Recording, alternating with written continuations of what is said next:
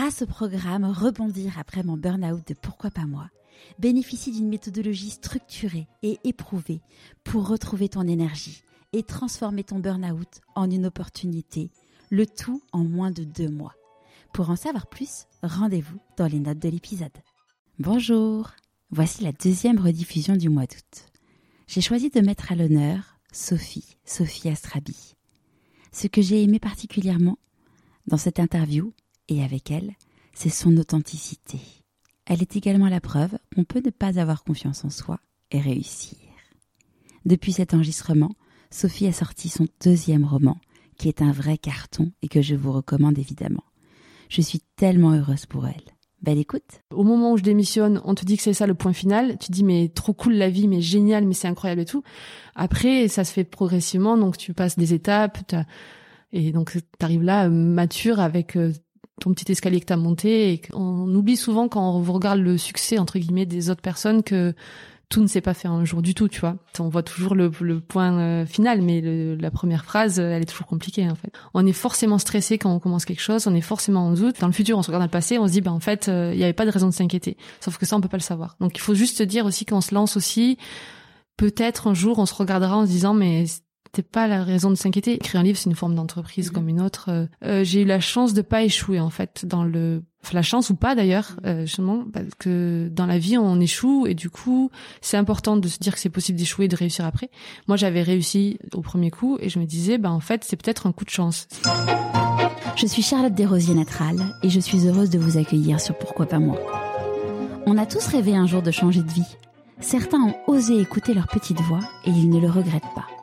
Écoutez ces témoignages sans coupe qui permettent de décrypter ce qui se passe concrètement entre le moment où on se dit dans sa tête pourquoi pas moi au moment où on rend tout cela possible. Pourquoi pas moi Le podcast qui t'invite à écouter ta petite voix. Quand j'ai lancé le podcast, Sophie a été parmi les premières personnes que je rêvais d'interviewer. J'avais découvert son parcours car elle est l'héroïne d'un Pic Parole, l'un des super podcasts que j'aime tant réalisé par Pénélope Boeuf, que j'ai pu interviewer également. Sophie a un parcours hors norme qui lui a demandé beaucoup de courage. Nous avons fait cet enregistrement il y a désormais quelques mois. C'était l'époque des grèves où il faisait un froid polaire. Entre-temps, il y a eu du nouveau sur la sortie de son prochain roman. Je vous en parle à la fin de l'épisode. Avant de vous présenter Sophie et de lui donner la parole, j'ai toujours besoin de vous pour me permettre de faire connaître le podcast. Comment? En vous abonnant sur votre plateforme d'écoute préférée et en mettant 5 étoiles sur Apple Podcast et un commentaire. Si vous n'avez pas d'iPhone, mais un Mac, bonne nouvelle, vous pouvez le faire. Revenons-en à la merveilleuse Sophie. Après des études de commerce, elle a réussi à décrocher son premier CDI en tant que junior product manager au Nouvel Ops. Mais cette vie n'était pas celle dont elle avait rêvé. Alors, à 25 ans, elle décide donc de démissionner pour écrire un roman. Son rêve était d'écrire et non publier un roman. Ce détail fait toute la différence, car après avoir fini son premier livre, elle le range dans un tiroir et reprend un nouveau CDI. Cette fois-ci, c'est l'entreprise qui lui dit stop. Sûrement un cadeau mal emballé de la vie, car c'est ce qui va la pousser à sortir au grand jour son manuscrit. Aujourd'hui, Sophie va publier son deuxième roman d'ici quelques semaines. Mais je ne vous en dis pas plus. Bienvenue dans l'univers de Sophie Astrabi. Bonjour Sophie. Salut Charlotte.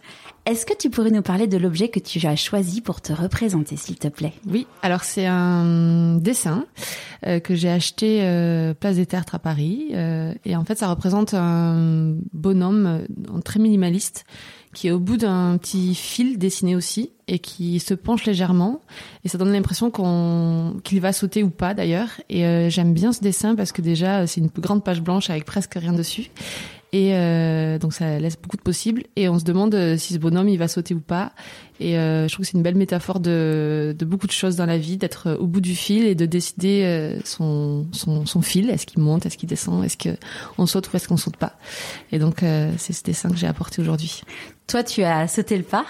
euh, donc tu es devenu auteur. Avant de parler de ça, est-ce que tu pourrais nous raconter qui était la petite Sophie et d'où tu viens? Alors, je viens d'Albi, c'est euh, une petite ville euh, à côté de Toulouse. Euh, qui j'étais Alors, j'ai une petite fille euh, assez casse-cou. ça fait un peu, un peu bizarre de dire ça, mais en gros, j'étais, j'ai un grand frère. je pense que ça a beaucoup joué parce que j'ai beaucoup voulu être à la hauteur de lui, de le suivre partout. j'ai aussi un cousin, donc c'était vraiment de toujours pas qu'on sache que j'étais une fille ou que j'étais différente, qu'il fallait que je suive à tout prix. Donc je me mettais beaucoup de défis. Euh, très sportive. Euh, Quel type de sport? euh, J'ai fait du basket pendant très longtemps. Euh, j'ai fait un sport études aussi. Un sport études basket? Ouais, ah, génial. ouais, j'ai fait ça en troisième, donc je suis partie en internat. pour pour mon rêve, c'était aussi une façon, un rêve d'une certaine façon. Euh, je me voyais bien euh, devenir euh, championne de basket et alors que pas du tout. Pourquoi du coup tu t'as pas continué J'ai pas continué parce qu'en fait j'ai trouvé ça quand même assez dur, c'est-à-dire que donc l'internat c'est quand même dur. Euh, et j'avais l'impression, je faisais que ça en fait, je faisais du lundi matin, je partais de chez moi, je sais pas, il devait être 7 heures du matin, mon père me déposait, c'était à une heure de route. Et en fait, euh, je passais la semaine où le, tous les jours j'avais des entraînements. Euh, je, le jeudi deux fois et après le vendredi on faisait une heure de route à nouveau vers Toulouse parce que mon club de de, de, de basket était à Toulouse. Et donc là, je me rentraînais, je rentrais chez moi, il était minuit, euh, et le samedi, c'était mon jour off, le seul, et le dimanche, je repartais à travers la France, parce qu'on était un champion de France, pour jouer. Et en fait, j'étais là, mais en fait, je fais que ça, mmh. euh, et je n'étais pas une personne qui faisait que ça. Et puis, c'est vrai que je me suis aussi rendu compte euh, au cours de cette année que que le basket en vivre, euh, y arriver déjà à être assez forte, euh, clairement, je l'étais pas, et, et que pour vraiment en vivre, il fallait être vraiment très très très forte. Et donc assez vite, je me suis dit que, ce n'est pas suffisant. Ouais. Et à ce moment-là, euh, c'est enfin c'est génial que tes parents t'aient laissé euh, écouter cette petite voix. Euh, ils n'étaient pas d'accord. Non, on va le voir plusieurs fois. Ils sont pas toujours d'accord.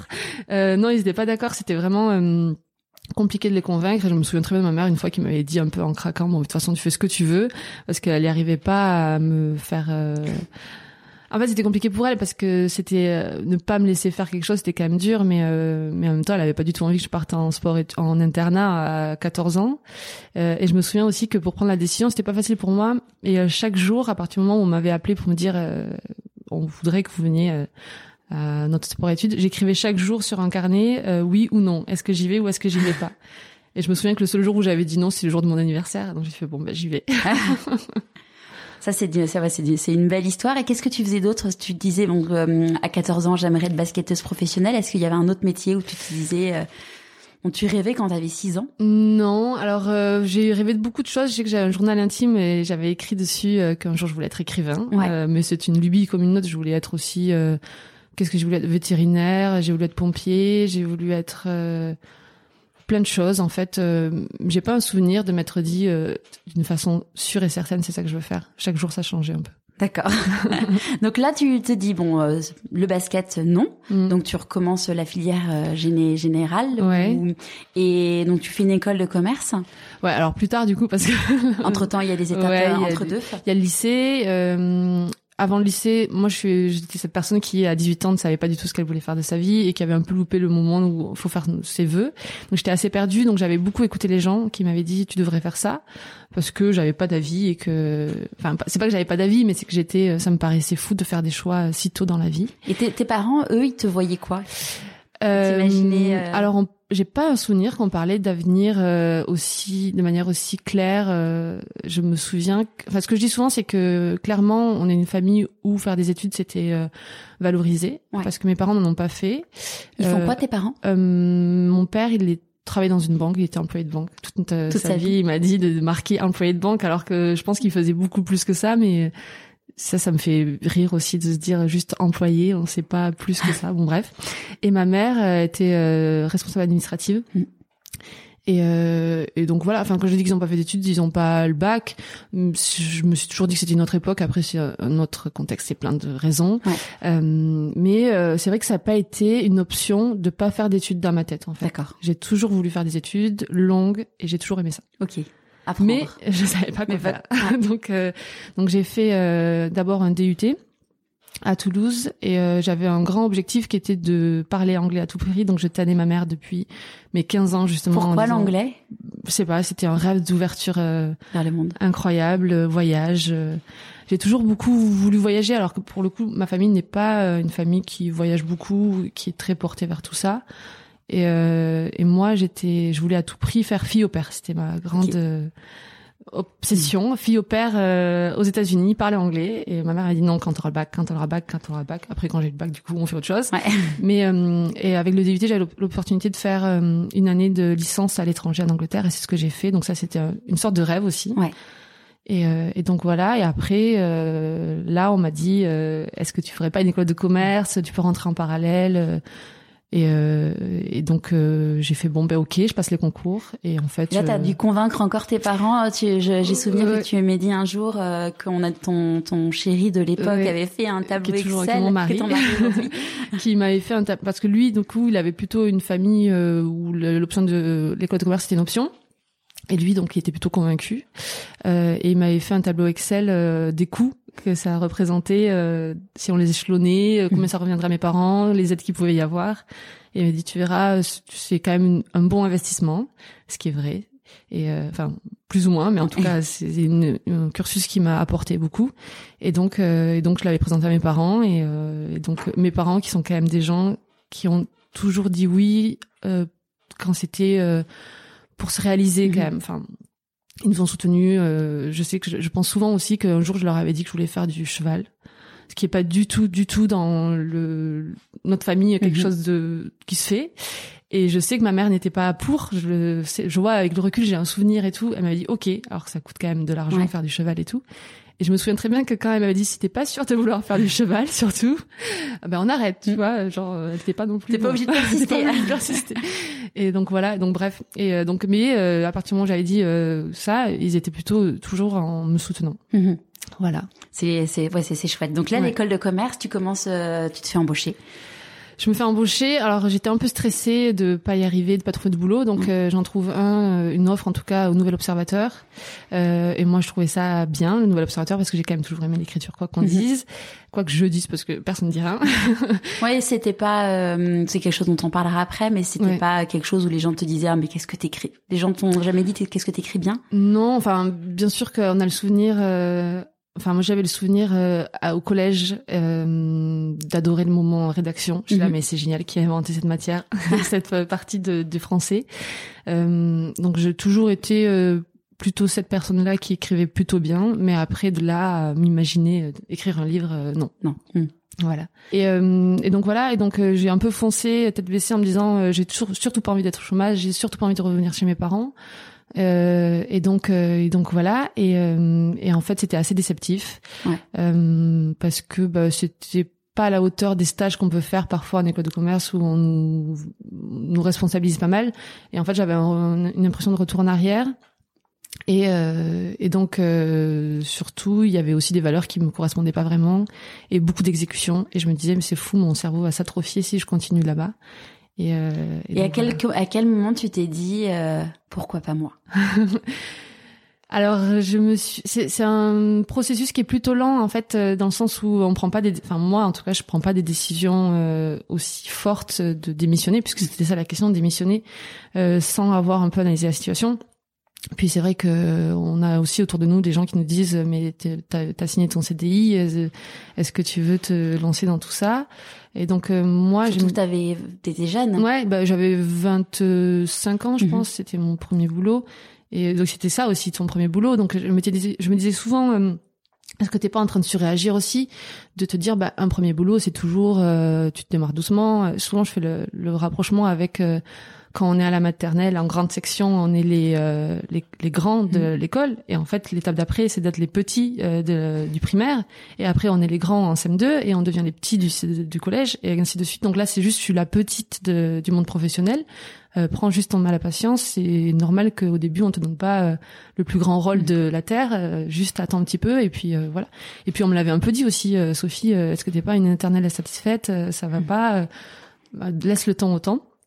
Donc j'ai un peu laissé le temps au temps. Et euh, mais à côté, je commençais quand même à réfléchir à à quelque chose qui a plus de sens. Je m'étais pas je sais pas si je me suis tout, tout, de suite dit euh, Sophie est-ce que tu vas écrire un livre? Je me suis surtout dit euh, ce que tu fais c'est hyper décevant euh, t'es t'es pas heureuse euh, t'es pas fière de ce que tu fais euh, de quoi tu serais fière? Mhm. et en fait euh, je me suis dit que c'était un rêve d'écrire un livre et c'est comme ça que je suis arrivée à ce point là Donc là, tu t'es dit, je vais commencer à écrire un blog pour Mhm. pouvoir te voir si tu pouvais avoir la, la rigueur d'écrire régulièrement. Euh, la rigueur, euh, parce que euh, j'ai envie de faire plein de choses dans la vie Mhm. en général et que je les fais pas pour autant. C'est, enfin, beaucoup de gens sont comme ça. Je pense que c'est un peu la nature humaine. Donc d'aller au bout des choses, c'est déjà pas, euh, c'est c'est quelque chose qu'il faut savoir. euh, est-ce qu'on en est capable ou pas.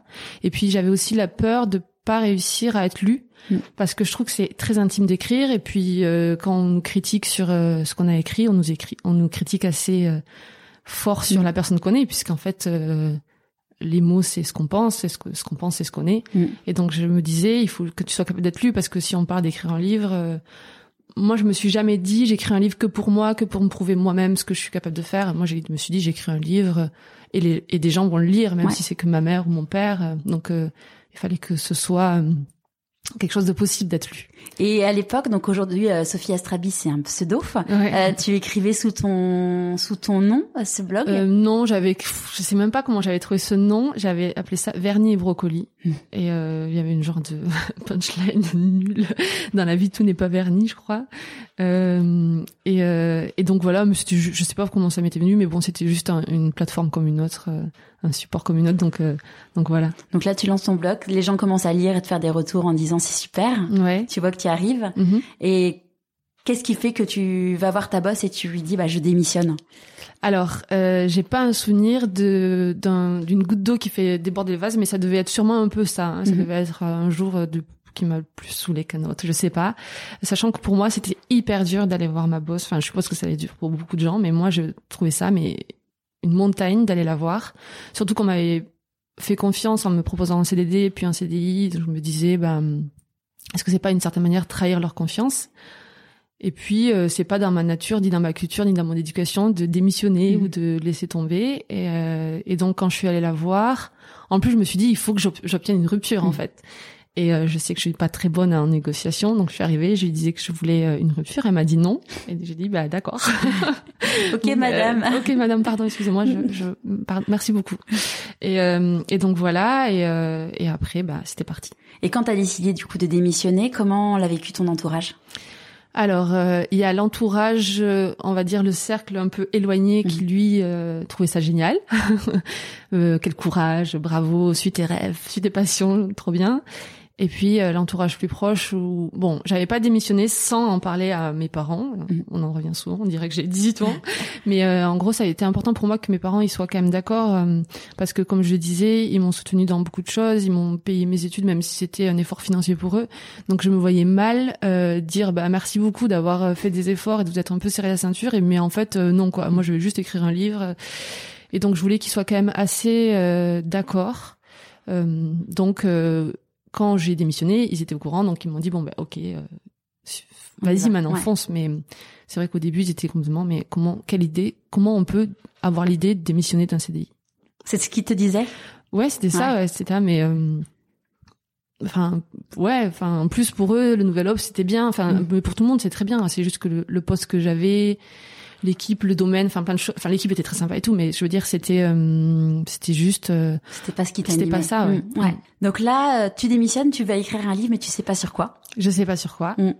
Donc euh, j'étais à Paris. Euh, comme j'ai pas eu ma rupture, bah, j'avais plus de revenus financiers, donc je me suis dit bah je rentre chez mes Et parents. puis t'avais pas eu le temps euh, d'épargner pendant plusieurs non, années. voilà. euh, mm. Puis enfin, je pense qu'il faut beaucoup épargner. Ouais. Enfin, voilà.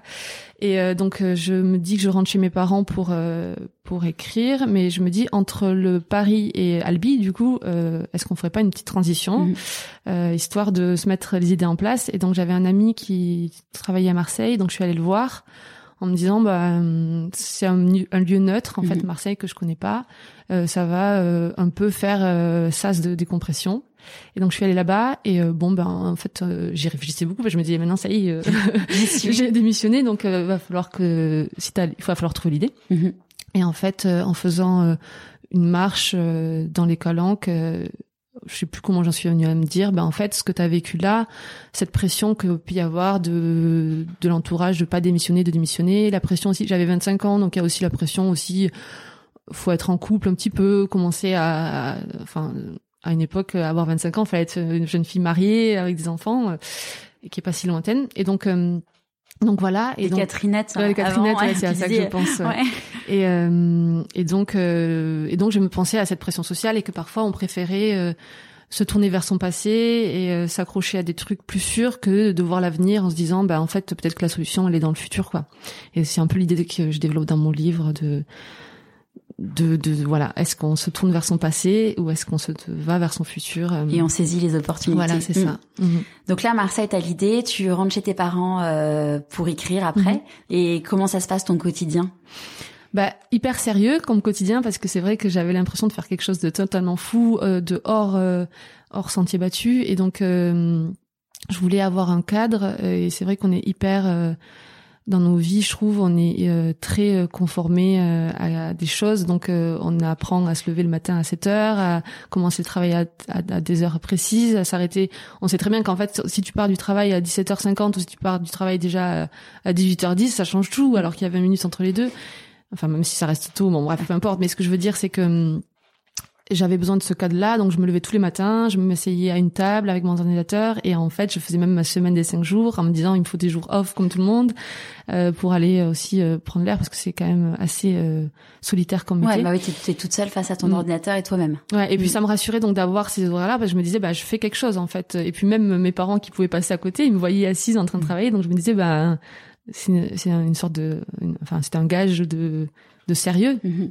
Et puis c'est vrai que je disais à tous les gens que j'écrivais un livre, mais je je voulais y arriver, donc je voulais que déjà je paraisse y arriver et qu'en plus j'y arrive. Quoi. que tu, donnes, tu voulais montrer que tu te donnais les moyens. Ouais, c'est mm. terrible parce qu'en fait même dans ça, on se retrouve face à une hypervision sociale. En fait, ça, ça, ça s'arrête jamais. En fait. Mm.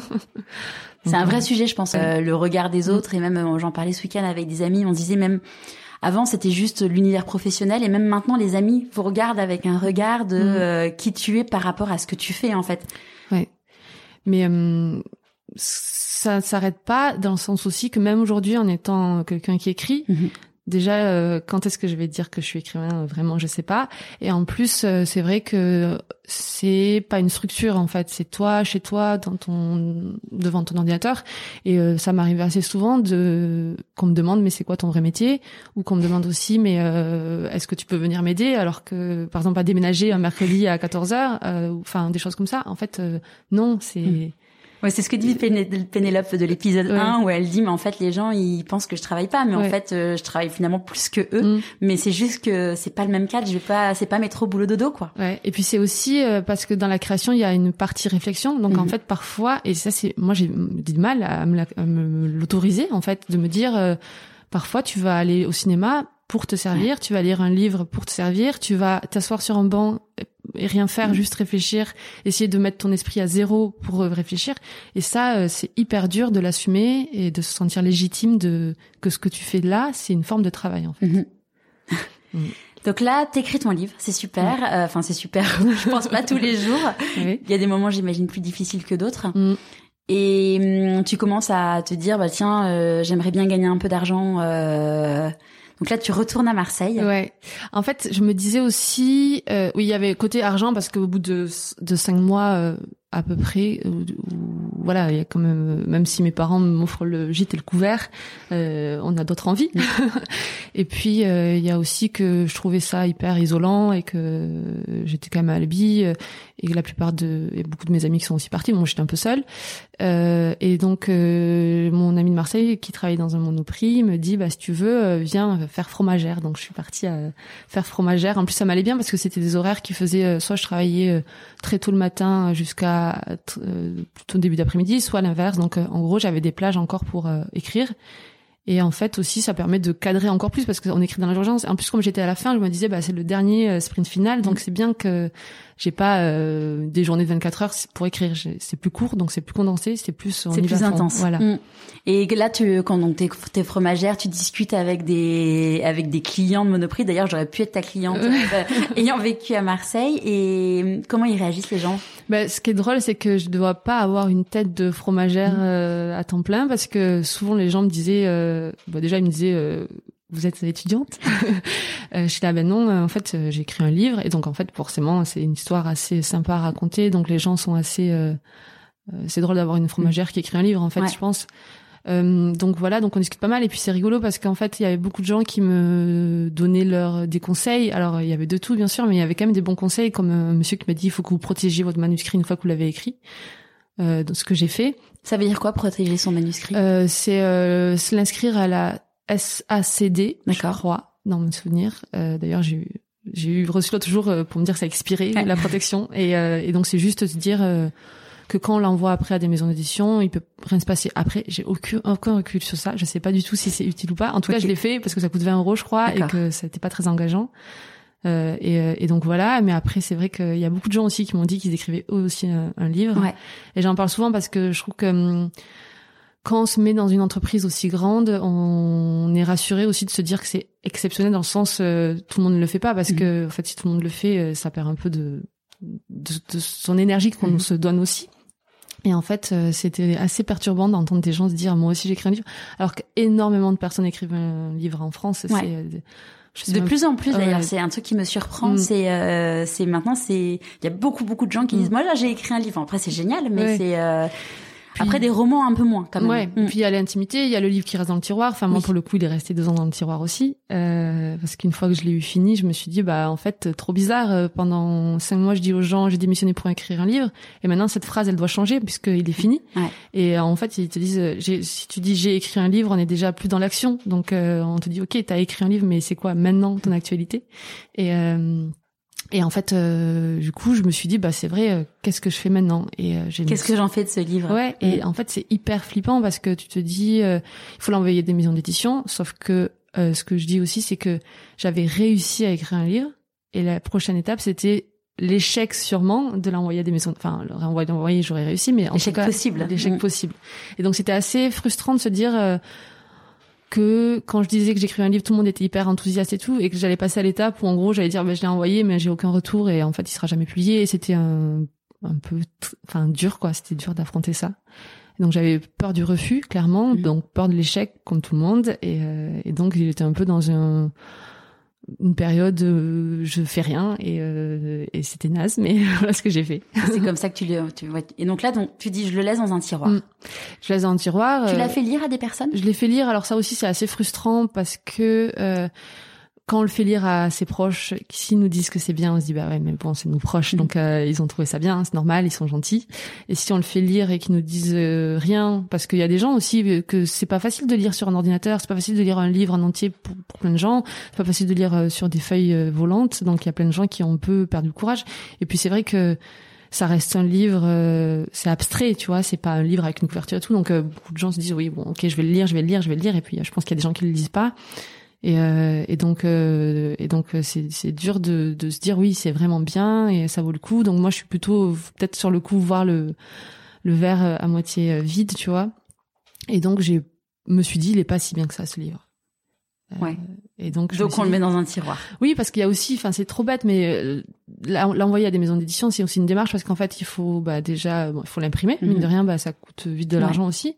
Euh, il faut euh, le mettre dans une enveloppe, mettre le, le poster, donc ça aussi de l'argent. Euh, faire une lettre de motivation. Alors ça, c'est du temps, euh, du temps où je te dis, bah pourquoi mon livre irait dans cette maison d'édition plutôt qu'une autre? Euh, franchement, moi, j'étais pas une experte et je n'avais aucune idée. Donc, euh, je savais. Enfin, franchement, moi, en tant que lectrice avant, je ne faisais pas attention aux maisons d'édition, mhm. alors que c'est vachement important euh, parce que certaines maisons d'édition, elles ont des livres qui sont totalement différents d'autres, et puis on sait que il y a une espèce de ligne éditoriale, ouais, j'imagine, même une qualité qui mhm. peut être différente entre certaines maisons d'édition. Et donc, euh... ouais, c'est fou. En fait, finalement, il y a des gens qui te diront écrire un livre, c'est quand même beaucoup plus compliqué que de l'envoyer à des maisons d'édition. Mais c'est, enfin, après, c'est chacun qui le vit. Ouais, mais après, franchement, c'est un peu de l'acheter, tu vois. Enfin, clairement, euh, fuir, euh, fuir l'échec. Euh, c'est c'est c'est ça parce qu'en fait moi tant que je m'étais dit bah, l'objectif c'est d'écrire un livre parce qu'en fait c'était ça mon objectif tout le long c'était écrire un livre et c'était pas être publié donc je m'étais pas confrontée à quelque chose qui ne que je n'étais qui était pas enfin je veux dire l'envoyer des maisons d'édition, euh, on ne maîtrise pas. Euh, ça veut dire que ça va arriver mhm. et puis la décision c'est pas la nôtre. Mais réussir à écrire un livre et aller au bout, c'est notre propre décision. Donc euh, je m'étais dit euh, parce que moi je voulais aussi écrire un livre parce que je me disais euh, t'as jamais rien fait de A à Z dans ta vie. C'était aussi ça en fait quand j'ai démissionné parce que j'avais l'impression ok euh, mon travail euh, déjà il est pas hyper valorisant, je trouve que je m'ennuie, que c'est pas cérébral, puis c'était aussi il y avait beaucoup de quand je dis que ça me pas fier, c'est que c'était acheter des produits en Chine, les revendre plus cher, enfin c'est pas ce qui m'intéressait et encore moins aujourd'hui. Et donc je me disais ben qu'est-ce qui te rendrait fier mais aussi de quoi tu serais fier dans le sens intérieur de réussir de A à Z quelque chose. Et ce que je dis souvent, c'est que dans notre vie, on fait beaucoup de petites parties de choses. Par exemple, en école, on fait euh, la présentation sur un sujet, mais on fait que le grand A, euh, petit 1, mm. petit B, et puis ton copain, il va prendre la suite à l'oral devant le tableau, enfin tout ça. Et puis on fait des stages euh, de six mois dans une entreprise, donc on fait que passer. Euh, on fait des semestres en Erasmus, pareil, on fait que passer. Et qu'est-ce que je fais seul moi, sans l'aide de personne? Il y avait un peu d'ego aussi, et puis de se mettre face à soi-même. et en fait, il y avait rien. Et j'étais là, s'il le faut, je ne sais pas faire quelque chose en entier. Et, et pour moi, un livre, c'était vraiment me confronter à à moi-même, tu mm. vois, d'aller au bout des choses et de, et de, de demander de l'aide à personne. Enfin, si un petit peu, mais mm. pas, pas tant que ça en fait. Et dans ton entourage, il y a personne qui t'a dit mais t'es folle, t'as ton, ton, ton livre, il est écrit, tu, tu le laisses dans le tiroir? Ah, j'ai pas un souvenir. Euh... J'ai pas trop de souvenirs mm. de ça parce qu'en fait après la vie s'est vite euh, enchaînée. Je me suis dit bah il faut que je retrouve un travail. Du coup je reviens en marketing. Euh, et puis la vie. Enfin j'avais fait prof euh, parce que je m'étais dit j'aime pas travailler en entreprise en fait. Mmh. Donc j'ai fait prof d'anglais parce que comme j'étais partie en Angleterre, j'avais parlé anglais et c'était trop bien, mais pareil, c'était pas très bien payé parce que j'étais vacataire. Et je me dis en fait cette vie, elle peut pas durer indéfiniment d'être euh, ce genre de saltimbanque. Mmh. et donc il fallait que je gagne de l'argent et donc je trouve un, un, emploi et puis et puis après on est passé à autre chose et puis le sujet livre n'est même plus n'était plus. plus? Pas trop, je crois. T'écrivais plus? J'écrivais plus, je crois, non. Enfin, peut-être que si, mais j'en sais rien. C'est vraiment une période un peu. Euh, non, parce que j'étais hyper investie dans le travail que j'avais commencé. Je me disais, moi, justement, j'avais commencé en CDD. Là, je veux, je veux un CDI. Enfin, bizarrement. Ouais, la, la stabilité. Ouais, après, mm. t'es obligé parce que CDD, ça, s'arrête. Et si ça s'arrête, ça veut dire qu'il faut aller ailleurs aussi. Donc, c'était plus te dire, bah, je veux quand même euh, continuer de travailler. Mm. Donc, euh, donc voilà. Donc, en fait, j'étais dans d'autres objectifs. Et l'objectif livre était vraiment mis de côté. Voilà. Mm.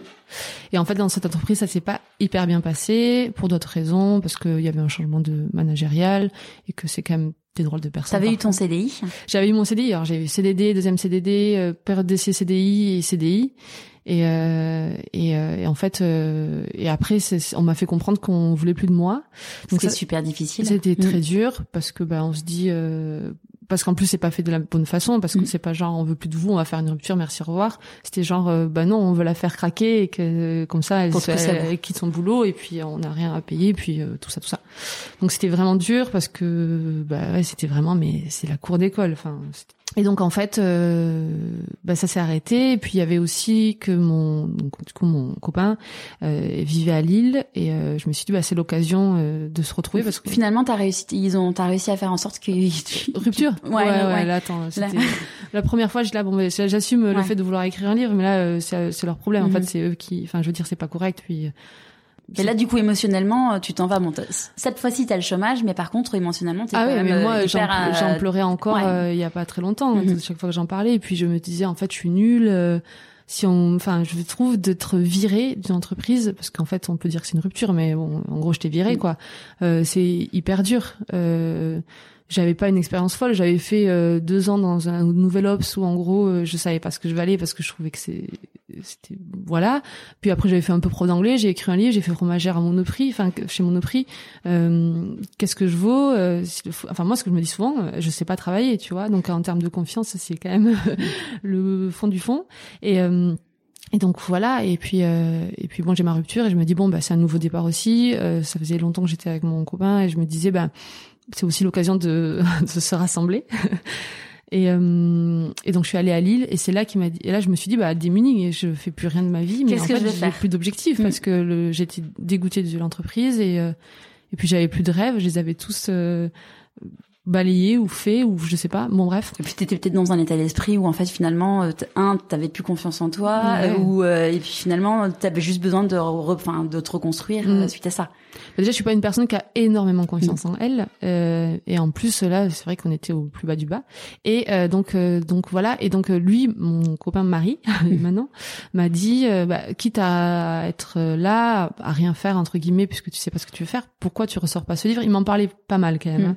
il me disait mais ressort ce livre euh, du tiroir et envoie-le. Et du coup, il me dit, mets-le en auto-édition sur Amazon, parce que c'est vrai qu'il y a ça.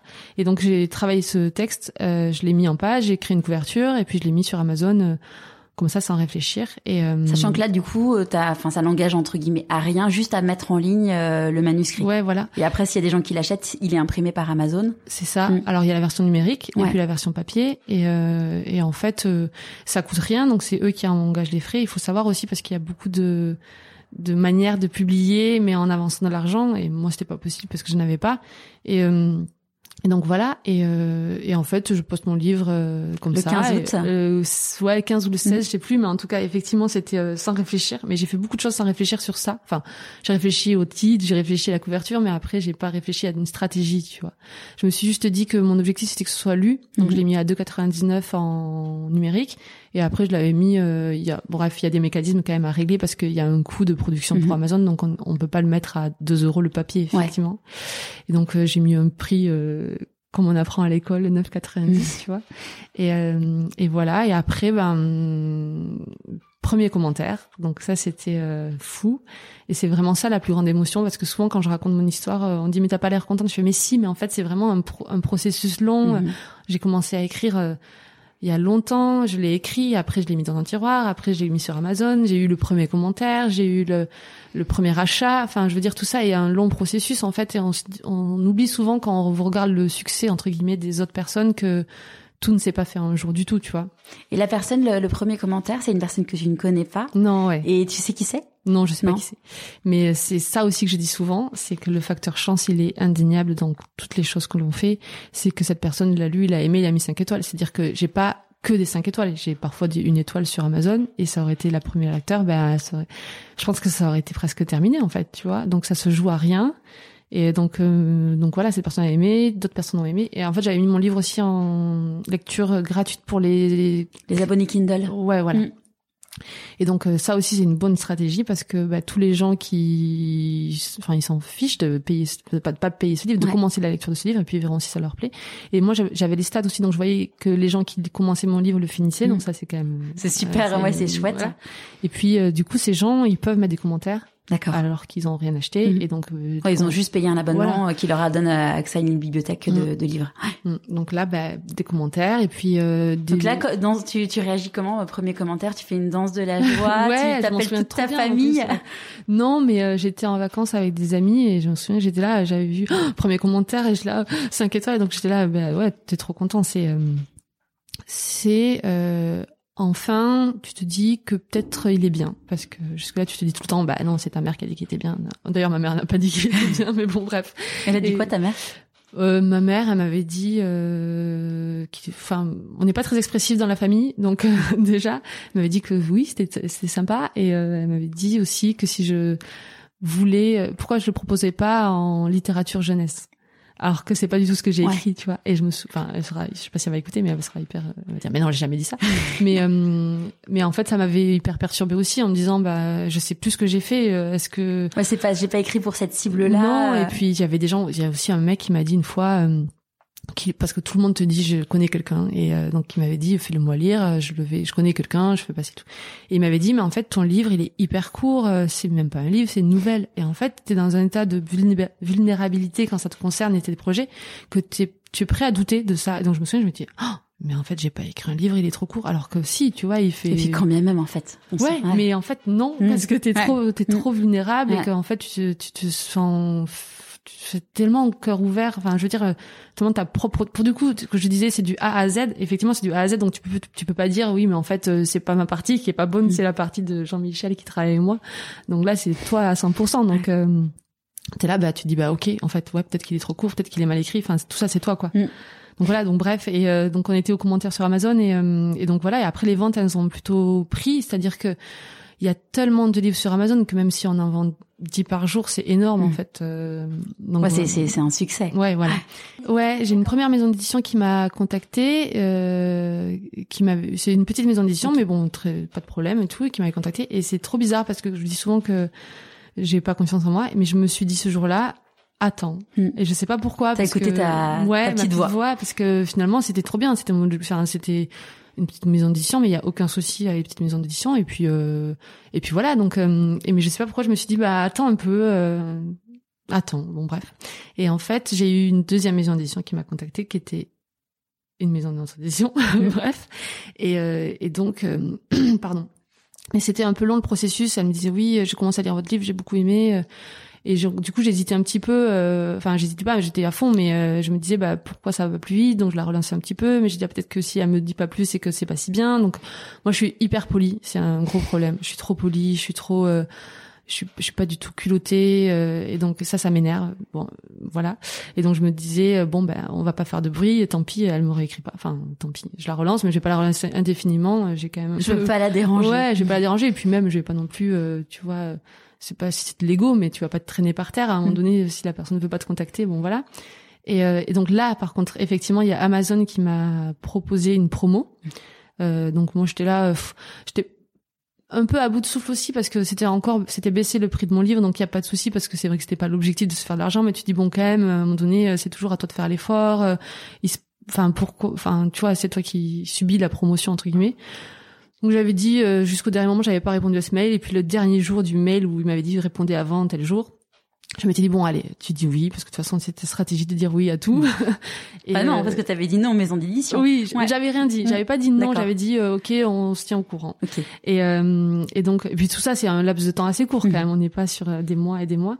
Et donc là j'avais dit à Amazon ok ok pour la promotion. Et là il m'avait répondu bon ben on vous tiendra au courant si c'est bon pour nous. Je suis ah bon d'accord je même pas. Merci les gars. Jusqu'au bout c'est même pas moi qui décide en fait. Et et en fait ils m'ont même pas tenu au courant. Et un jour je me lève parce que je regardais quand même mes ventes tous les jours. Tous les matins je regardais et là je me souviens c'était un dimanche genre à 9h je regarde mes ventes et je vois que j'en avais vendu 200 euh, à 9h tu vois. Alors ce qui est enfin ce qui est beaucoup. Et, euh, et donc euh, et je me suis dit ah mais ça doit être de la promotion. Et en fait tout le long de la journée j'en ai vendu beaucoup beaucoup beaucoup. Et, et je suis passée dans le top vente à Amazon et je suis même passée première. Et je me souviens à l'époque c'était Leila Slimani qui était Goncourt qui s'est très bien vendu. Et j'étais bon après j'étais avec mon livre à 0,99 en numérique hein, il y a pas de non plus euh, j'ai pas j'ai pas détourné le concours mais j'aimais bien enfin ça me faisait rire de me dire bah t'es là c'est une euh, super euh, marque de mm. de reconnaissance mm. c'est c'est super ouais. Ouais et donc et c'est suite à ça qu'une troisième maison d'édition m'a contacté celle avec qui j'ai signé qui est Albin Michel. Albin Michel voilà et donc, euh, donc là, tu publies ton livre, euh, puis en auto. il est toujours en. tu l'enlèves du coup de l'auto-publication. Le contrat d'une maison d'édition. Enfin après, ça se négocie et tout, mhm. mais bon, moi j'étais là. Oui, c'est tout ce que vous voulez. Encore une fois, d'accord. Et, euh, et, donc ils m'ont dit bon, on enlève votre version. Après, quoi qu'il arrive, on a la version. Après, c'est de savoir à quel point tu as des droits sur le numérique ou pas. Bon, bref. Et donc, donc je signe avec eux et puis et puis c'est parti. C'est une nouvelle aventure qui s'ouvre. Ouais, mais pareil, ça s'est fait progressivement, tu vois, on est sur une petite maison d'édition, une deuxième maison d'édition, puis une grande maison d'édition, enfin, et euh, du coup, bien sûr que j'ai, enfin, c'est-à-dire que tu te dis, euh, au moment où je démissionne, on te dit que c'est ça le point final, tu dis, mais trop cool la vie, mais mm. génial, mais c'est incroyable et tout. Après, ça se fait progressivement, donc tu passes des étapes, et donc t'arrives là, mature, avec euh, ton petit escalier que t'as monté, et que, et bah, voilà. C'est et donc là tu le tu le publies, il est euh, dans les il est en j'allais dire en kiosque non en librairie. ouais, c'est ça. Il est en librairie après bon moi j'ai été euh, une fois de plus assez poli puis tu as la pression aussi des autres parce que en fait la, la couverture qu'on m'a proposée, elle me plaît pas du tout mhm. de mon livre et c'est vrai qu'on croit souvent que c'est les auteurs qui décident mais pas du tout, c'est euh, c'est eux qui décident de la couverture et on te propose. Après, tu peux dire non, mais c'est vrai que moi, on me proposait toujours un peu la même chose et puis je disais non et puis en fait, on changeait euh, euh, la couleur de la robe ou je sais pas. Bon bref, c'était des détails. Et puis au bout d'un moment, il y a les gens autour de toi qui disent mais Sophie, c'est quand même Albin Michel, ils doivent savoir ce qu'ils font. Mm. Et toi t'es là bah oui pardon excusez-moi donc j'ai dit oui à une couverture qui me plaisait pas du tout et euh, et donc voilà mais bon après mon livre était euh, effectivement en librairie sauf que j'étais pas je mais en fait la couverture c'est pas exactement ouais ça a forcément un impact mm. euh, quand parce que t'étais pas encore un auteur connu euh, bah après, il y a peut-être des gens qui ont aimé cette couverture, il y a pas de souci, mais moi, ça me correspondait pas. Donc après, pour le vendre, le revendiquer, euh, en fait, la première fois ce que je disais aux gens, c'était la couverture, c'est pas ce que vous croyez. Et forcément, ça. Parce que la couverture, elle peut faire un peu, enfin, la, première couverture avant qu'il sorte en poche, ça pouvait faire un peu euh, eau de rose. Euh... En fait, l'histoire d'amour, euh, il y en a une, mais c'est pas du tout le sujet central. Mm. Et, euh, et là, on était sur un truc assez dégoulinant. Ça dégouline d'amour, c'est beau, mais c'est insupportable. c'est c'est très insupportable. donc voilà, mais mais bon, voilà, et donc l'aventure a commencé. Donc il est, il est, il a été publié, traduit. Traduit. Alors ça aussi trop, trop bien. Euh, en, italien, hmm. ouais. Donc euh, publié en Italie et puis après, euh, Après voilà, euh, il y a la version poche qui sort, donc ça aussi c'est une bonne nouvelle. Parce donc ça c'était en avril dernier la, la version poche. En fait ça sort toujours plus ou moins au bout d'un an de vie du livre. Ok.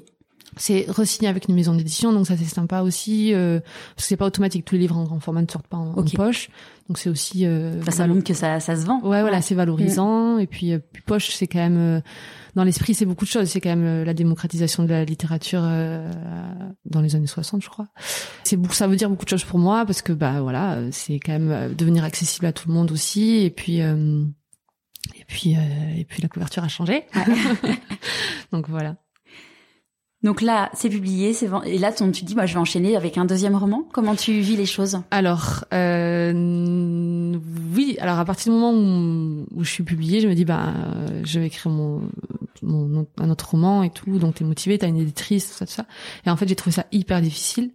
Euh, J'étais enceinte, mais après c'est pas de, de, ton premier enfant. De mon premier enfant, mhm. euh... sachant que tu viens d'accoucher du deuxième voilà. il, y a, il, y a, deux mois. il y a ouais même pas un mois. Un mois oui. Ouais. Et euh, non mais bon après j'ai trouvé ça hyper dur, mais parce que souvent aussi je dis euh, euh, j'ai eu la chance de pas échouer en fait dans le la chance ou pas d'ailleurs euh, justement parce que dans la vie on échoue et du coup c'est important de se dire que c'est possible d'échouer et de réussir après moi j'avais réussi au premier coup et je me disais bah en fait c'est peut-être un coup de chance c'est peut-être euh, plein de choses, tu vois. Tu te, moi, je suis très tout ça, mais euh, je me dis, est-ce que je suis capable d'en écrire deux? Peut-être pas. Alors que si je n'avais peut-être écrit trois qui avaient été refusés avant d'en écrire un, je me dis, bah, en tout cas, tu sais écrire un livre, tu vois. Donc, euh, je me disais, est-ce que je sais écrire euh, vraiment un livre? Est-ce que c'est pas une coup de chance? Pourquoi j'ai, enfin, comment j'ai réussi à faire ça? Donc, beaucoup de doutes.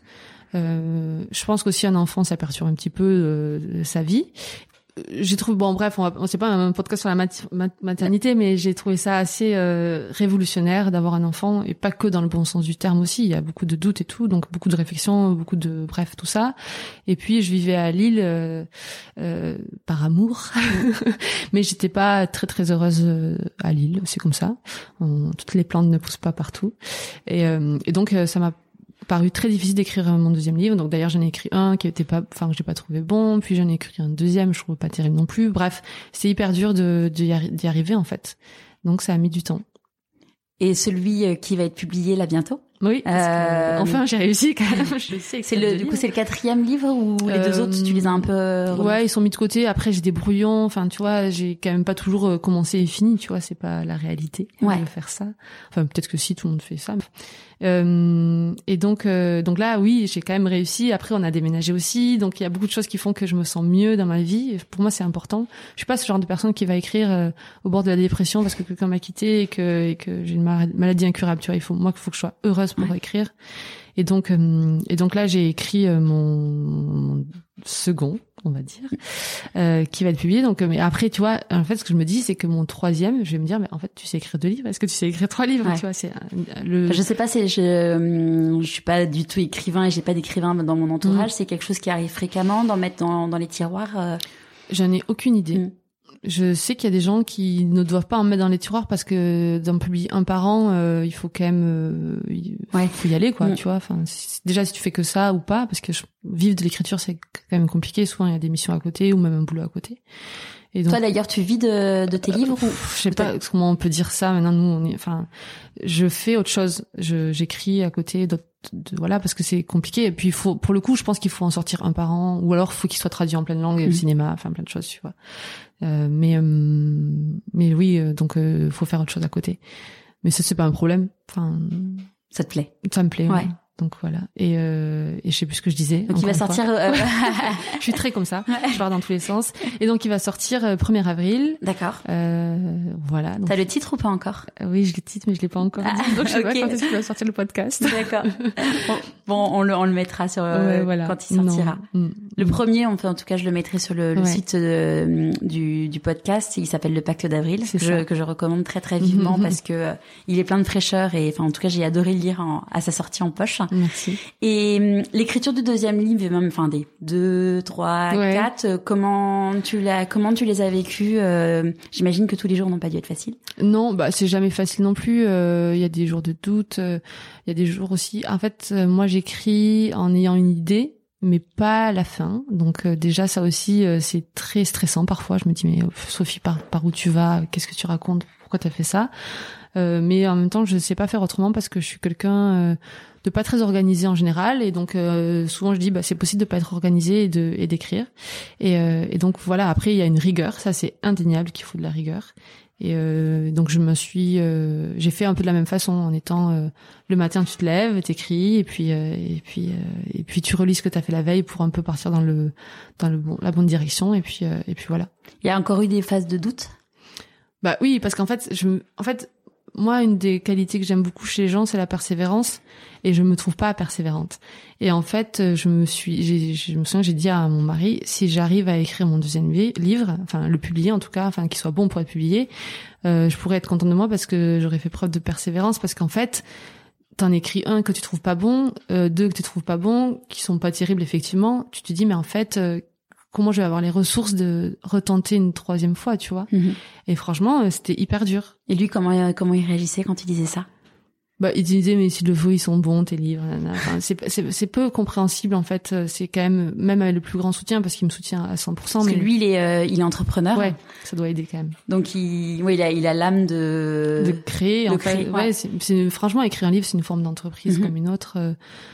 Euh, c'est une micro-entreprise et euh, donc donc il comprend aussi parce qu'en fait lui euh, aussi quand au tout début c'était c'était c'était les mêmes galères en fait. Il y a des gens qui qui croyaient pas en lui il y a des gens qui enfin c'est c'est voilà en fait on voit toujours le le point final mais la première phrase elle est toujours compliquée en fait du coup, c'est quand même un. Enfin, j'imagine vous pouvez vous entraider parce qu'il y a des gens qui sont pas, qui sont pas, euh, qui comprennent pas du tout l'univers de l'autre et. Mais je trouve ça parfait en fait parce que je pense que ça m'embêterait qu'il soit aussi écrivain parce que ce serait trop proche en fait. Et, euh, et, euh, et, en même temps, il est un peu un pied dans le milieu dans le sens où il crée, il a les mêmes problématiques que moi. Parfois le soir, il rentre, il est dépité. Et moi, parfois le soir, c'est moi qui qui suis dépité de ma journée. Je dis bah en fait ce que j'ai pas écrit ou j'ai peu écrit ou ce que j'ai écrit c'est nul. C'est horrible en fait. T'as des journées où tu, tu te regardes et tu dis en fait j'ai à l'échelle de moi-même, j'ai rien fait. Alors que quand tu es dans une entreprise, parfois tu fais pas grand-chose, mais c'est pas pareil parce que euh, parce que c'est pas pareil. Alors que là, tu es face à toi-même, tu es ton propre boss et euh... donc il y a chacun qui fait le coach de l'autre. Ouais, donc on s'arrange pour avoir un peu. Non, ce soir c'est moi. Ouais. ouais, mais du coup on, soutient et puis euh, et puis on se comprend. Ouais, ouais. Ce qui est, je pense que enfin qui est essentiel euh, de pour soutenir l'autre, c'est de comprendre euh, par là où il passe et pour trouver les, les mots justes. Ouais. Mm. Bon après, ça reste, euh, on est quand même très seul. Hein. Enfin. Ouais. Comme dans la vie, je vais plomber l'ambiance. et donc j'ai réussi, donc cool. Et donc il sera le 1er avril. Et, euh, et puis euh... aux éditions, aux éditions Flammarion. Ouais, c'est ça, Flammarion, euh, une éditrice que que j'aime beaucoup et euh, parce que c'est très important aussi. C'est vrai qu'avec le recul, euh, au début, quand on choisit une maison d'édition, on le choisit enfin moi j'avais choisi un peu en me disant bah euh, il croit en moi mhm. puis c'est tout quoi mm. en fait il y a beaucoup de paramètres euh, moi ce que je vois aujourd'hui c'est qu'en fait je suis une jeune euh, auteur mm. euh, et donc j'ai besoin de d'un vrai coach, de quelqu'un qui croit en moi, qui se dise euh, que un jour je vais sortir le livre incroyable et qui va me pousser dans tout ça. Et euh, ça c'est le plus important pour moi. Et je discutais avec d'autres auteurs où mm. les problématiques sont pas les mêmes parce que ils sont beaucoup plus sûrs d'eux. Ils sont pas dans cette phase de leur vie en doute. En fait, ils savent qu'ils savent, ils savent qu'ils savent écrire, écrire. écrire. Et donc voilà, moi je sais encore même là, je me dis est-ce que je sais écrire? Donc moi j'ai juste besoin de quelqu'un qui va me qui, me tient à bout de bras et qui me dit mais si tu sais écrire, tu vas le écrire et, ça va aller qu'en progressant et de mieux en mieux. Et t'as d'autres euh, d'autres passions, notamment euh, les dessins? Tu fais des petits dessins sur euh, sur Instagram? Ouais. Euh, bon après c'est c'est ça reste très modeste, mais en fait je rêverais de faire une BD mais je suis même si je fais une BD c'est pas moi qui déciderai mais euh, je pense. Mais euh, mais donc j'aime beaucoup le dessin c'est un art euh, tu sais, parfois quand on te dit si tu devais avoir un talent n'importe lequel ce serait de chanter moi ce serait de dessiner. J'adorerais savoir dessiner. Et et donc je m'étais dansé parce que j'aime beaucoup les personnages en général. Moi ce que j'aime le plus dans un livre c'est développer le personnage. Et donc je m'étais dit on va je vais créer des petits personnages en créant des points des traits de personnalité un peu atypiques parce que c'est vrai que je me souviens ça m'était venu à, l'idée parce que ma mère elle me disait je déteste les montres arrêtées. Et je suis là mais c'est trop drôle de dire ça. C'est trop bizarre. En fait on est tellement tous uniques dans ce qu'on est et on se rend pas forcément compte. Et puis c'est ce qui fait un personnage. Et donc je m'étais lancée dans ça à dessiner des petites des personnes et à écrire des points euh, sur eux. Genre euh, moi, ce que je fais aussi, c'est que souvent, quand je me balade à la rue, je compte les nombres d'étages qu'il y a dans les immeubles. Euh, et en fait, y a, on fait tous des trucs un peu bizarres qui sont hyper bah, pour nous, il c'est rien, mais Mhm. pour les autres, c'est hyper sympa. Et euh, donc, c'était des personnages comme ça que je créais. Et puis après, ça me donne de l'idée aussi euh, dans mes personnages, en fait, pour mes livres. Donc c'est le, le, si on veut suivre le compte Insta, c'est euh, Oh les petits portraits. Ouais, c'est ça. Mais c'est pas une activité folle. hein. Non, non, mais c'est c'est c'est un c'est un petit side project. Oui, ça fait partie de euh, moi. Hein. Ouais, c'est ça. Mm. Et dans donc dans ton choix de vie, il y a eu des renoncements, j'imagine, parce que qui dit Mhm. choix dit renoncement. Ouais. Quels quels ont été les tiens? Bah, par exemple, hum, quand j'ai démissionné, j'avais l'impression que, en fait, c'était très dur de renoncer à la voie toute tracée en me disant, euh, voilà, toute, euh, il y a un, souvent je fais ce, ce- ce parallèle avec un, courant marin dans lequel on est. euh, J'en parle souvent euh, comme dans Nemo où on est dans le courant, les tortues qui sortent, qui sortent pas. Et moi, je trouve vraiment que c'était ça parce qu'en fait, une école de commerce, on nous fait des promesses et donc de sortir du courant pour moi, c'était euh, renoncer à cette promesse-là. Et puis c'est vrai que j'avais très peur du euh, la qui te dit un jour, euh, ok, quelle est la cohérence de votre parcours, qu'est-ce que vous avez fait, et de se dire, ben en fait non, j'ai un gros trou parce que j'ai écrit un livre, ça me stressait. Donc il y a eu ce renoncement aussi. Alors aujourd'hui, je le vis beaucoup moins comme un renoncement. Sur le moment, j'étais là, mais en fait, je suis en train de tirer un trait sur euh, mes, études, sur euh, euh, le marketing, parce qu'en fait, dès que tu sors, voilà, dès que tu sors, t'es plus dans le coup, quoi. Et en fait, aujourd'hui, ça me paraît fou parce que ce que je trouvais trop bien à la sortie de l'école, c'était d'être euh, une grande dans une grande marque. Par exemple, je me souviens, je travaillais en stage chez Schweppes et je trouve ça trop bien. Et aujourd'hui, je trouve ça pas du tout trop bien. Mm. Je trouve ça nul de faire, enfin pas nul, hein, chacun fait ce qu'il veut, mais en tout cas, c'est pas rêves un- changent. Voilà, Mm. les rêves changent. C'est pas un accord avec moi aussi de contribuer à la consommation. Alors que pour moi, c'était genre, j'étais dans l'équipe euh, Schweppes de France. Mm. Enfin, j'étais, enfin, tu vois, ce côté basket, tu vois un peu. Et, euh, et aujourd'hui, c'est plus du tout ça. En plus, je serais plus dans justement. euh, après, j'aime bien le commerce et tout. Je trouve ça sympa, mais pas dans la consommation parce que j'ai changé et que c'est plus mes valeurs. Ouais. C'est tout. Ouais, on- enfin c'est pas grave de changer et c'est enfin on a le droit d'avoir euh, les envies qui changent et ça je pense que c'est quelque chose qui est souvent difficile à accepter Mm. de se dire euh, moi je vois en l'occurrence euh, je rêvais d'être VP marketing Mm. euh, et en fait euh, il y a un moment bah en fait euh, non c'est plus ça Mm. euh, qui est fait pour moi et ouais, clairement il, il faut le il faut l'assumer hein, enfin le vivre enfin moi je sais que je l'ai vécu comme un deuil le truc mais en fait il y a un moment faut faut écouter ouais faut s'écouter quoi. Et c'est vrai qu'en fait, ça me paraît fou maintenant d'avoir euh, pensé ça, euh, que c'était euh, catastrophique de sortir de sa voie. Mais bon, euh, après, je dis toujours c'est encore compliqué parce que souvent aussi, ce que je dis, c'est toujours cette idée de pression sociale qui continue. C'est que je vois autour de moi les gens, parce que bah, forcément mes amis c'est un peu dans le commerce, et donc je les vois évoluer euh, hiérarchiquement, avoir des des, des personnes en dessous, des personnes en dessus, de- de- d'avoir le salaire qui évolue, d'avoir plein de des responsabilités. Et moi, je me dis, ben en fait, euh, moi j'ai voulu, enfin, je, moi je je peux euh, complexer en fait de me dire, ben ils ont des postes qui sont importants et puis. Mais en fait, euh, donc non, je suis pas apaisée à 100%. Je suis pas sûre qu'on le soit jamais.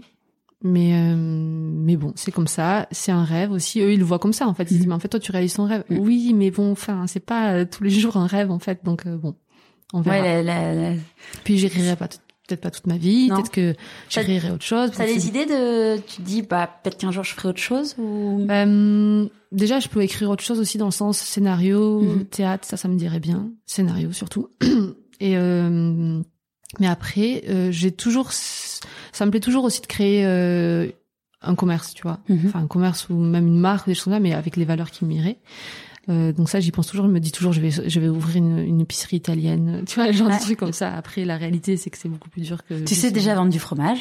Je sais vendre du fromage, je sais le couper, Ouais. je sais dire avec ceci, donc euh, ça peut marcher. Euh, de quoi tu es la plus fière aujourd'hui? Euh, je crois que c'est ce deuxième livre d'avoir réussi alors que c'était hyper dur, parce que euh, parce qu'il y a eu mille raisons d'abandonner et euh, que c'est toujours plus facile d'abandonner et que c'était un c'est un rêve quand même qui continue de d'écrire et de d'être publié. Parce qu'en fait euh, si jamais on écrit un livre même si on a une maison d'édition si on propose un livre nul à sa maison d'édition elle va pas le publier. En fait c'est c'est ça la réalité. Et donc et donc d'avoir quand même de m'être surpassée parce que j'étais vraiment j'étais franchement j'étais fatiguée de ça de pas de, de pas- trouver euh, retrouver mon écriture et ma créativité ou peu importe.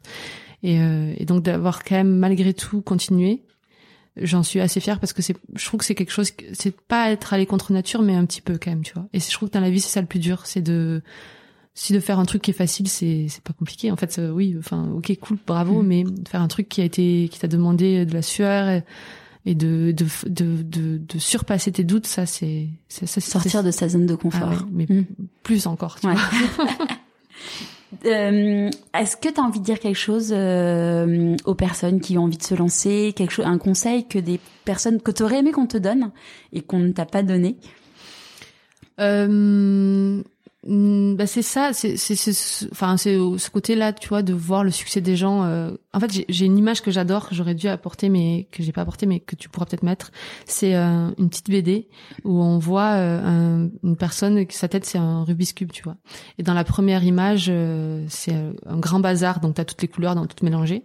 Et il voit, il voit une photo de lui et en fait, il regarde. Euh... Attends, je sais plus quoi c'est exactement, mais en fait, la dernière case, c'est le Rubik's cube qui est parfaitement mis.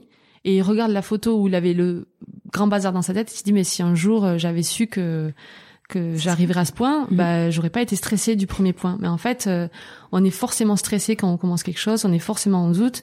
C'est juste que on, tu vois, c'est toujours si on se regarde dans le futur, dans le futur, on se regarde dans le passé, on se dit bah en fait, mhm. euh, il y avait pas de raison de s'inquiéter. Sauf que ça on peut pas le savoir. Donc il faut juste se dire aussi qu'on se lance aussi.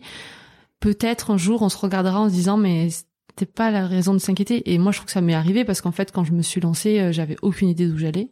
Et si je me regarde aujourd'hui et, que, ma mère me disait, je me souviens, je disais à ma mère, mais maman, tu verras quand je serai chez Ruquier, mais exprès pour la provoquer parce qu'elle était là, mais dans quoi tu t'es lancée? Elle me disait, mais tu seras jamais Ruquier. Je fais, mais je sais très bien que je serai jamais chez Ruquier, mais. Et pourquoi pas? Et pourquoi pas? On sait pas, mais. S'ils nous écoutent, ouais, on sait jamais.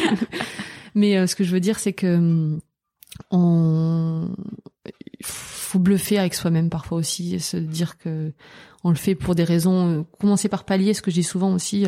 En fait, euh, c'est pas à pas. Enfin, il faut pas réfléchir. J'avais, il y avait une phrase de Grand Corps Malade, je saurais pas la redire exactement, mais qui disait si j'avais pensé, euh, mon objectif était de remarcher un jour, j'aurais jamais réussi. Mais si l'objectif était de juste faire un pas, ben oui, j'y arrivais. Mm. Et moi, mon objectif, c'était de chaque jour d'écrire mille mots, euh, dans l'objectif d'écrire un livre, mais chaque jour, c'était écrire tes mille mots, Sophie. Et c'est bien aussi de se faire des petits objectifs, de pas se faire des objectifs. Euh, évidemment, si j'avais commencé en me disant, mon objectif est d'être publié chez Albin Michel, bah non, j'aurais vite déjanté en me disant mais Sophie, euh, pas déjanté, déchanté, voilà les deux peut-être. Et, euh, et voilà. Donc ça c'est plein de conseils que je viens de donner en désordre, mais c'est mais vous, vous, les prenez comme ça à l'image de ce qui se passe dans ma tête. Et, et ta maman euh, justement, tu disais bah, qu'elle te disait mais ma fille, euh, tu, tu seras jamais chez Ruquier. Comment tu le comment tu le vis quand ta maman elle te dit ça? Non mais je comprends mille fois qu'elle dit ça. En fait ma mère elle est très inquiète de qu'on puisse être déçu je pense elle se disait mais j'espère je pense qu'elle se dit c'est la, la protection. Ouais et puis euh, enfin j'ai beaucoup de enfin de second degré et ma mère n'a pas n'a pas ce genre d'humour là c'est pas son type d'humour. Et donc du coup pour elle euh, peut-être que c'était sérieux tu vois. Et euh, et donc elle me disait mais la pire chose qui puisse arriver mais c'est vrai quand on est mère on se dit la pire chose qui puisse arriver à ses enfants c'est d'être déçu. Et donc peut-être qu'elle se disait que j'y croyais vraiment alors que j'y croyais pas du tout j'y crois toujours pas. Mais ce que je voulais je voulais juste la provoquer un petit peu parce que j'aime bien faire ça et et donc et puis c'est pas sa personnalité. C'est vrai que c'est des choses bêtes, mais euh, pour elle, prendre le, le, train pour venir me voir euh, d'Albi à Paris, c'est compliqué, tu vois. C'est pas un truc qui lui appartient dans sa éducation, dans sa, sa vie. Donc, euh, je comprends aussi que la zone d'inconfort que peut être d'écrire un mm. livre comparé à juste prendre un train, ça soit, mais pour elle, inimaginable en mm. fait. Ouais. Voilà. À qui tu as envie de dire merci avant qu'on se quitte? Et pourquoi? Euh, bah, À mes parents, euh, quand même, malgré tout. Enfin, même pas malgré tout, c'est horrible d'avoir dit ça, hmm. mais c'est parce que même si c'est pas... Euh, euh, si c'est pas quelque chose qui leur ressemble et tout, ils ont quand même toujours été là et ils sont toujours et euh, et euh, je trouve que c'est fou d'avoir donné ces armes là à des enfants quand c'est si loin de ce qu'on a pu connaître et, et après bien sûr à mon mari qui, qui franchement le, livre serait resté dans le tiroir donc voilà et puis même aujourd'hui il continue de, de, de me valoriser, de, de, de, croire en moi et, et c'est important parce qu'il y a des jours où on croit plus en soi du tout quoi. Ouais. De bien s'entourer, c'est quand même euh, parce que dans mon parcours, il y a eu beaucoup de personnes qui qui, qui, qui, qui ont pu euh, vraiment me faire douter. Mais pas volontairement aussi. Hein. Il y a des gens qui se font douter parce que ça, c'est pas leur vie et que et que eux ils disent ça d'une phrase un peu détachée et toi c'est ta vie, donc c'est là mais euh, c'est horrible ce que tu viens de me dire et eux c'est juste une phrase comme ça dans leur vie qui a pas compté. Ouais, il faut croire, euh, faut croire en sa bonne étoile, enfin croire en son intuition. C'est ce que disait d'ailleurs Pénélope euh, Boeuf de l'épisode numéro 1, où elle disait que quand elle a lancé son podcast de l'arnaque, mmh. qui maintenant il y a des millions d'écoutes, mmh. au début les gens lui ont dit mais attends t'as un format de 4 minutes, mais enfin c'est n'importe quoi ton mais truc. moi j'ai eu ça aussi en mm. fait, c'est, ça arrive tout le temps en fait, et euh, c'est juste, euh, je sais pas si j'ai cru en moi. Enfin, c'est juste que de toute façon mon objectif c'était de finir mon livre donc bon mm. peu importe. Et puis euh, puis effectivement c'est tellement contradictoire en fait. Et puis quand je dis aussi qu'il y avait beaucoup de gens qui me disaient qu'ils avaient écrit un livre on se rend compte aussi qu'ils ont écrit un livre mais il y a toujours un mais tu vois. Je me souviens d'un mec qui m'avait dit j'ai écrit j'ai j'ai il parlait d'écrire un livre j'ai parce qu'il disait qu'il avait une, enfance, une enfance incroyable une vie incroyable c'est une, une personne âgée qui me disait ça. Et puis dernière phrase qui me dit il faut juste que je trouve quelqu'un pour l'écrire mais en fait, euh, donc en fait, entre ce que disent les gens, euh, autant pour euh, ce qu'ils disent par rapport à nous, dans ce qui peut nous décourager, autant ce qu'ils disent par rapport à eux-mêmes. Mm. En fait, moi, je suis très honnête envers moi-même, donc je me voile pas trop la face. Mais il y a plein de gens qui se la voilent et qui du coup nous voilent la face aussi mm. à nous, tu vois. Donc bah, c'est vrai qu'il y a des gens qui sont des pros et qui vont, bah, typiquement l'exemple de Pénélope où c'était mm. des pros, dans, dans, mais en fait il y a un moment c'est ça le monde. Enfin, on a le droit de créer des nouvelles choses, sinon on n'en inventerait plus rien de nouveau et, et les choses n'évolueraient pas. Donc en fait, euh, ouais, c'est savoir se faire confiance en fait. Puis il faut faire attention à la nature humaine parce que c'est enfin même nous on a des, des, des côtés noirs en fait mm. on n'est pas toujours exemplaire moi je lutte aussi parfois pour pas être une mauvaise personne enfin tu vois il faut juste se dire que peut-être un pro qui voit arriver une Pénélope avec son podcast est-ce qu'il a envie de l'aider mm. Enfin, il y a des gens qui sont pas bons au fond, tu mm. vois, et donc il faut prendre conscience que euh, s'entourer des bonnes personnes, parce que les autres, euh, on sait pas ce qu'elles ont au fond, tu vois. Ouais. Je dis beaucoup, tu vois. Mais... Ouais. Je vois quand même. Merci beaucoup, Sophie. Avec plaisir. J'espère que ce nouvel épisode vous aura plu. Comme je vous le disais, je vous recommande très vivement le premier roman de Sophie, Le Pacte d'avril. J'ai eu le plaisir de le lire il y a désormais un an, un vrai bol de fraîcheur. Au vu du contexte actuel, la publication du deuxième roman de Sophie a été décalée au 3 juin prochain. La bonne nouvelle, c'est qu'entre-temps, nous avons le droit de connaître le titre. Il s'agit de la somme de nos vies. Comme on dit dans le Sud, il me tarde de pouvoir le lire. Je vous mets tous les détails et les liens sur pourquoipasmoi.co et je vous dis à très vite pour un nouvel épisode de Pourquoi pas moi?